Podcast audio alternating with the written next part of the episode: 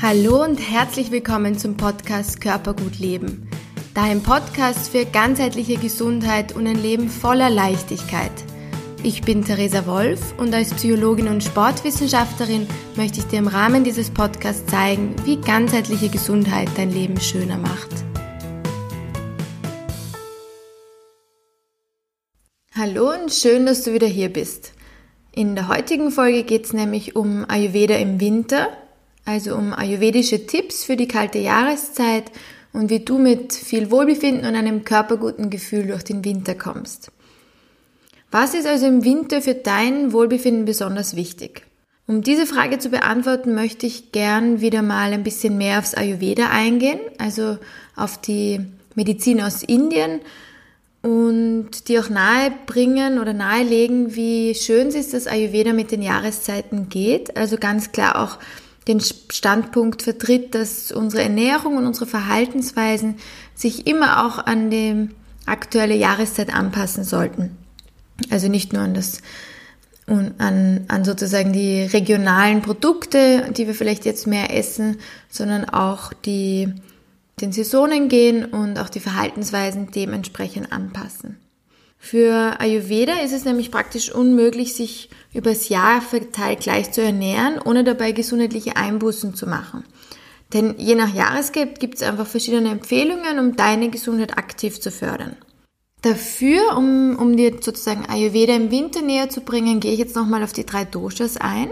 Im Ayurveda gibt es nämlich drei verschiedene Doshas, die heißen Vata, Pitta und Kapha. Und das sind sogenannte Bioenergien, die verschiedene Eigenschaften aufweisen. Und diese drei Doshas gilt es in Balance zu halten, um mit möglichst viel Vitalität und einem guten Wohlbefinden durch dein Leben zu gehen. Im Winter ist es jetzt so, dass das Kapha-Dosha von Natur aus schon erhöht ist. Und Kapha besteht aus den Elementen Erde und Wasser und steht, wie du das vielleicht auch schon spürst, also wenn man Erde und Wasser verbindet, steht Ayurveda für Körpersubstanz und auch Stabilität. Das heißt, Kapha ist ähm, sehr stark geprägt von einem schweren Element, von einer schweren Eigenschaft, ist auch kalt, ölig, schleimig und sehr unbeweglich. Im Vergleich zum Beispiel zum Vata-Dosha, das du vielleicht schon im Herbst kennengelernt hast. Also bei den Tipps, die ich dir für den Herbst gegeben habe, war das Vata-Dosha sehr im Fokus, weil im Herbst das Vata-Dosha mit viel Wind, Beweglichkeit, Kälte, Nässe sehr ähm, stark ausgeprägt ist. In dieser Folge geht es aber vor allem um das Kapha-Dosha, das eben jetzt im Winter sehr stark erhöht ist. Das heißt, so wie du schon weißt, im Ayurveda geht sehr viel um Balance. Das heißt, im Winter geht es auch darum, dieses erhöhte Kapha-Dosha mit den gegensätzlichen Eigenschaften in unseren Verhaltensweisen und in unserer Ernährung auszugleichen. Was könnte das jetzt sein? Das sind alle leichten, warmen, eher trockenen, ähm, sozusagen beweglichen Eigenschaften, die wir in Ernährung haben. Und ja, das heißt, umso mehr sollten wir jetzt versuchen, diese Ernährungseigenschaften und auch Verhaltensweisen in unseren Alltag zu integrieren oder einzubauen. Nochmal zur Wiederholung. Wir brauchen ein bisschen mehr Leichtigkeit, mehr Bewegung und Trockenheit in unserer alltäglichen Ernährung im Winter. Was kannst du jetzt also konkret tun, um beschwingt und gut gelaunt durch den Winter zu gehen? Als ersten Punkt hätte ich ähm, für dich eine Empfehlung, einfach mal jeden Tag an die frische Luft gehen. Einfach mal ist vielleicht gut gesagt, aber es geht doch recht einfach, nämlich, dass du probierst, früher auszusteigen aus der U-Bahn, vielleicht mal das Auto stehen zu lassen, am Abend noch einen Spaziergang machst. Es geht darum, deinen Stoffwechsel anzuregen, weil frische Luft ganz speziell den Stoffwechsel fördert und einfach für Bewegung sorgt. Nicht nur innerlich, zum Beispiel für deine Verdauung, für deine, für deine Körperprozesse, sondern auch mental. Frische Luft fördert so das Gefühl von Freiheit, von ähm, mentaler, mentaler Ausgeglichenheit, von sozusagen dem Gefühl, atmen zu können. Das ist auch ein weiterer Punkt, warum es gut ist, an die frische Luft zu gehen, weil wir doch eher dazu tendieren, an frischer Luft auch bewusster und tiefer zu atmen. Das heißt, zum Beispiel 30 Minuten pro Tag wäre schon an frischer Luft wären schon sehr ratsam, um der Trägheit, die sich oft im Winter ergibt, wenn das Kafferdosha zu hoch wird und man nichts dagegen tut, um dieser Trägheit vorzubeugen und in Aktivität zu bleiben. Außerdem darf man nicht vergessen, wenn du dann auch noch bei Tageslicht an die frische Luft gehst, also da empfiehlt sich vor allem am Wochenende, falls du unter der Woche doch bis über 16 Uhr arbeitest, wo es schon wieder dunkel wird, weil da einfach noch das Vitamin D auch ins Spiel kommt. Das wird auch erhöht, wenn es nicht gerade die Sonne scheint, wenn es bewölkt ist, also da zählt einfach Tageslicht. Ich würde aber in Bezug auf das Vitamin D auch raten, das mal mit deinem Arzt zu besprechen und einen Bluttest zu machen, ob der Vitamin D-Spiegel auch im, im guten Ausmaß sozusagen bei dir ist. Wenn es nicht so ist, dann fördert das nochmal mehr die Trägheit, die Lethargie, kann auch depressive Symptomatiken hervorrufen. Also das wäre eine Sache, auch die ich dir rate, wirklich ernst zu nehmen, weil dadurch, wenn man das in, in unter Kontrolle hält und ein bisschen beobachtet, kann man sich sehr viele Probleme ersparen. Ja, also an die frische Luft zu gehen, das war Punkt eins. Punkt zwei ist jetzt nochmal mehr, um den Stoffwechsel zu fördern, ein Ingwertee. Davon hast du vielleicht schon mal gehört. Gerade wenn es um Ayurveda geht, ist der Ingwertee sehr beliebt. Einfach deswegen, weil es den Stoffwechsel ankurbelt und weil es das Verdauungsfeuer fördert. Also ein Punkt im Winter, warum wir mehr Gewicht auch zulegen, ist nicht immer nur, weil wir mehr essen, sondern auch, weil unser Verdauungsfeuer das Agni, wie es im Ayurveda genannt wird, sehr klein wird im Winter und sehr auf Sparflamme ähm, leuchtet oder lodert. Und was wir brauchen im Winter ist deswegen umso mehr Aktivität und, in, und sozusagen scharfe Eigenschaften, hitzige Eigenschaften in der Ernährung, um dieses Verdauungsfeuer wieder anzukurbeln und auch dauerhaft aufrechtzuerhalten. Das heißt, hier würde ich dir raten, ein bis zwei Tassen Ingwertee pro Tag zu trinken, auch nicht zu viel, sonst wird das Ganze wieder zu ähm, überhitzt. Aber ein bis zwei Tassen, zum Beispiel auch in der Früh nach dem Aufstehen, würden sich da ideal anbieten, um deinen Stoffwechsel mal ordentlich anzuregen. Wie du den Ingwertee vielleicht genau zubereitest oder was da für spezielle Eigenschaften noch dabei sind, das findest du auch noch in den Show Notes. Da ist ein Link zu einem Blogbeitrag von mir, wo es nur über den guten Ingwer geht. Als dritten Punkt kann ich dir jetzt noch die Bewegung ans Herz legen. Also nicht nur an die frische Luft zu gehen, sondern auch wirklich noch Bewegung zu machen. Das muss auch nicht an der frischen Luft sein. Wichtig ist dieser Trägheit und dieser Lethargie und diesem, dieser Schwere vom Kaffer mit Leichtigkeit und mit Bewegung entgegenzuwirken. Das heißt, je weniger du dich jetzt im Winter auch noch bewegen würdest, desto stärker würden diese Symptome vom Kaffer werden und desto träger und antriebsloser wirst du dich irgendwann Ende Jänner oder Februar fühlen. Wenn es dir schwerfällt, zum Beispiel deinen inneren Schweinehund zu überwinden, dann versuch dich auszutricksen, also dich auch wirklich kennenzulernen und kritisch anzusehen und wirklich auch draufzukommen, in welchen Situationen du dann wieder Ausreden findest, was dich motiviert, was dich ansport, um mehr Bewegung in deinen Alltag zu integrieren. Auch wirklich Dinge zu machen, die du tagtäglich tun kannst. Also Stiegen steigen, mehr zu Fuß gehen, ähm, mit einer Freundin nicht einen Kaffee trinken gehen, sondern zum Beispiel spazieren zu gehen. Das wären alles Möglichkeiten, die nicht mehr Zeit beanspruchen, aber trotzdem dir Bewegung verschaffen.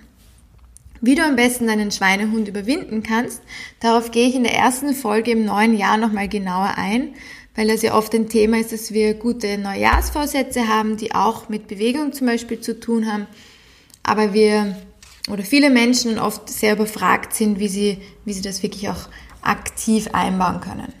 Falls du diesbezüglich nicht gerne rausgehst, sondern lieber drinnen bleibst, dann kannst du die Bewegung auch wirklich nach Hause holen. Das heißt, du kannst zum Beispiel auch ähm, Videos machen, Videos mitmachen und vielleicht bietet sich auch an, dass du bei meinem Körperguten Restart-Programm mitmachst. Das ist, das ist ein kostenloses zehntägiges Yoga-Programm, das Mitte Jänner startet und dir einen guten körperguten Start ins neue Jahr gibt und du auch ein bisschen ins Yoga reinkommen kannst. Es sind so circa 20 Minuten pro Tag mit einer E-Mail, die zum Tagesthema auch ähm, nochmal sozusagen den Schwerpunkt aufgreift und dich nochmal mehr inspiriert. Dazu lade ich dich herzlich ein und auch den Show, diesen Link dazu findest du in den Show Notes, dass du dich, wenn du willst, einfach auch gleich anmelden kannst. Ja, jetzt haben wir schon drei gute Punkte, wie du mehr Wohlbefinden im Winter für dich aufbauen kannst. Der vierte Punkt ist jetzt noch zu einer guten Süße zu greifen. Also im Winter ist ja das Kaffeetosche erhöht und wir haben dann ganz natürlich auch viel mehr Lust auf Süßes, da es im Winter einfach evolutionär bedingt nicht um Gewichtsabnahme geht, sondern um Gewichtszunahme. Wir bauen sozusagen ganz bewusst Substanz auf, um uns gut durch den Winter zu bringen. Was unser Körper allerdings nicht will, ist Süßes in Form von Zucker, sondern der Körper meint mit den Gelüsten und dem Heißhunger sehr oft die, also immer eigentlich die pflanzliche Süße oder auch ein Fehlen an Proteinen. Aber das ist ein anderes Thema. Also es geht jetzt speziell darum, wenn du merkst, es gelüstet dich nach etwas Süßem, dann versuch das dir auch im Vorhinein schon vermehrt zu geben in Form von pflanzlicher Süße. Damit ist es angefangen von einer pflanzlichen Milch, die ein bisschen süß schmeckt, wie Hafer, wie Reismilch oder auch mit Honig, mit Trockenfrüchten. Versuchen wegzukommen von diesem industriellen Zucker. Und wenn du ganz vom süßen Geschmack, also von diesem sehr intensiven süßlichen Geschmack wegkommen willst, aber auch sonst rate ich dir, sehr viel Wurzelgemüse einzubauen im Winter. Das heißt Kartoffeln, Karotten, rote Beete, Süßkartoffeln, dann auch süße Getreidesorten wie Quinoa, wie Amaranth, wie Dinkel, um einfach deinem Körper mit diesen Nahrungsmitteln die wichtigsten Nährstoffe zu geben und dein Körper auch die, die körperwichtigen Funktionen sozusagen aufrechterhalten kann.